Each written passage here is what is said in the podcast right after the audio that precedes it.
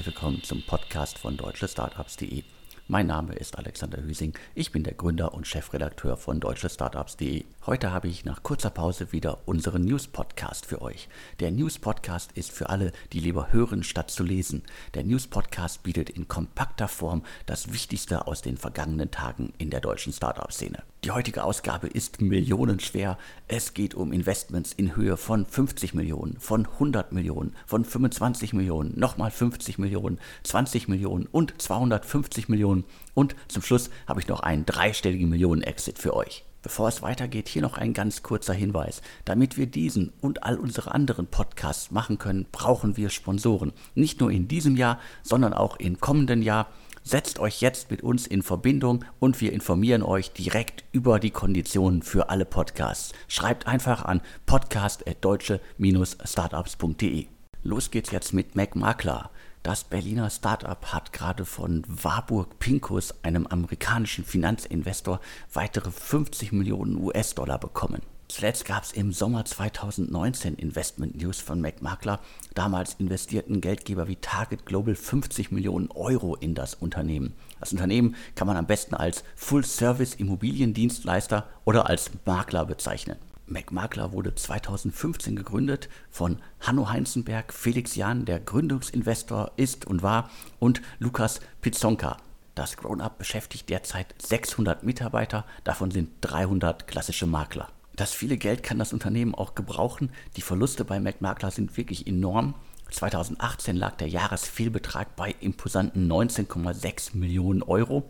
Im Vorjahr waren es gerade mal 6,7 Millionen und für 2019 und 2020 plant das Unternehmen im schlimmsten Fall zusammen weitere 33 Millionen Euro Verlust. Zusammengerechnet macht das im schlimmsten Fall, wie gesagt, bis 2020 ein Verlust in Höhe von knapp 65 Millionen Euro. Auf der anderen Seite stehen die Umsätze, die Makler bereits erwirtschaftet. Für 2020 plant das Unternehmen einen Umsatz von bis zu 54 Millionen Euro. 2019 waren es in Anführungsstrichen nur 31,5 Millionen und 2018 sogar nur 14 Millionen. Das heißt, MacMakler wächst extrem, das Ganze kostet aber halt auch richtig viel Kohle. Weiter geht's mit einem absoluten Hype-Thema. Es geht um den ganzen Komplex rund um Thrasio-Klone, das heißt um Anbieter, um Startups, die das Thrasio-Modell aus den USA, das heißt, die kaufen Amazon-Shops auf und betreiben die weiter, verfolgen. Gefühlt poppen da gerade jede Woche neue Anbieter auf, die den deutschen Markt bearbeiten. Ich habe da momentan Unternehmen wie Brands United, Orange Brands, die Razer Group, Seller X, Thirsty und Celos auf dem Schirm und aus Großbritannien von zwei Hamburger Jungs gibt es noch Heroes. Das Londoner Startup Heroes hatte gerade eine 65 Millionen Euro Runde verkündet. Da kommen auch schon die deutschen Anbieter mit weiteren Runden um die Ecke. Die Razer Group hatte gerade 25 Millionen Euro verkündet. Davon sind 10 Millionen halt äh, so geflossen und 15 Millionen als Kreditlinie. Und das wollte sich offenbar Seller X nicht gefallen lassen und verkündete direkt mal eine 100 Millionen Runde. Bei Seller X ist unter anderem Cherry Ventures aus Berlin beteiligt. Das Ganze finde ich muss man mit Vorsicht genießen, weil ich glaube, das haben wir in den vergangenen Jahrzehnten schon immer mal gesehen. In so Hype-Segmenten, bei Hype-Themen, da ist es oftmals so, dass halt sehr lautstark Runden verkündet werden, auch um die Wettbewerber abzuschrecken. Das heißt, ich gehe fest davon aus, dass bei allen Runden, vor allen Dingen aber bei Seller X, dass da halt das Geld erst in bestimmten Segmenten fließt, in bestimmten Teilbeträgen fließt und nicht halt irgendwie alles direkt fließt. Aber PR-technisch sind 100 Millionen ja auf jeden Fall eine gute Nummer. Aber auch 25 Millionen von Razer sind eine gute Ansage. Und Heroes aus UK mit 65 Millionen, wobei da wahrscheinlich auch viel Kapital erst nach dem Erreichen von bestimmten Meilensteinen fließt. Alles tolle Runden, tolle Aussagen, aber halt viel PR wahrscheinlich und dementsprechend mit etwas Vorsicht genießen diese Zahlen. Auf jeden Fall sehen wir hier ein Segment, das gerade halt förmlich in Anführungsstrichen explodiert. Immer neue Startups gehen an den Start. Wir entdecken immer wieder neue Sachen. Es gibt immer wieder neue Runden und da ist halt richtig, richtig viel Fantasie in diesem Markt drin, weil äh, Thrasio in den USA es einfach vorgemacht hat, dass man in diesem Segment halt viel bewegen kann Und ich glaube, ich habe in den letzten Wochen halt viele Mails bekommen von Leuten, die Amazon-Shops betreiben, die halt äh, auch immer sagen, mit wem sie gerade alles Kontakt haben. Da gibt es ein Hauen und Stechen. Und die ersten Anbieter, glaube die Razer Group, soll auch gerade schon einen Shop gekauft haben für eine sechsstellige Summe. Weitere Investments, weitere Aufkäufe werden noch folgen. Aber ich höre gleichzeitig auch, dass viele der Startups gerade mal noch ein bisschen ihre Hausaufgaben machen und sich bei Agenturen ein bisschen Amazon-Wissen einkaufen, aneignen und so weiter. Das heißt, da ist halt viel, viel Fantasie im Spiel und viel, viel wird da schon verkauft, was man vielleicht noch gar nicht kann. Geld ist auf jeden Fall da und Thrasio und die ganzen Klone bleibt auf jeden Fall ein Riesenthema in den kommenden Wochen. Und weiter geht's mit der nächsten Meldung. Forto, den meisten wahrscheinlich noch unter dem Namen Freight Hub bekannt. Das Startup hat gerade 50 Millionen US-Dollar eingesammelt, unter anderem von Invent Capital, Iris Capital, Ryder Global, North Zone und Cherry Ventures. Forto wurde 2016 gegründet. Das Unternehmen vermittelt Aufträge zur Containerbeförderung an Transportunternehmen. Derzeit beschäftigt die Firma bereits 300 Mitarbeiter und die jetzige Finanzierungsrunde ist schon eine von vielen. Insgesamt flossen schon 126 Millionen Dollar in das Berliner Logistik-Startup. Das ist auf jeden Fall eine große Nummer. Forto scheint da auf einem guten Weg zu sein.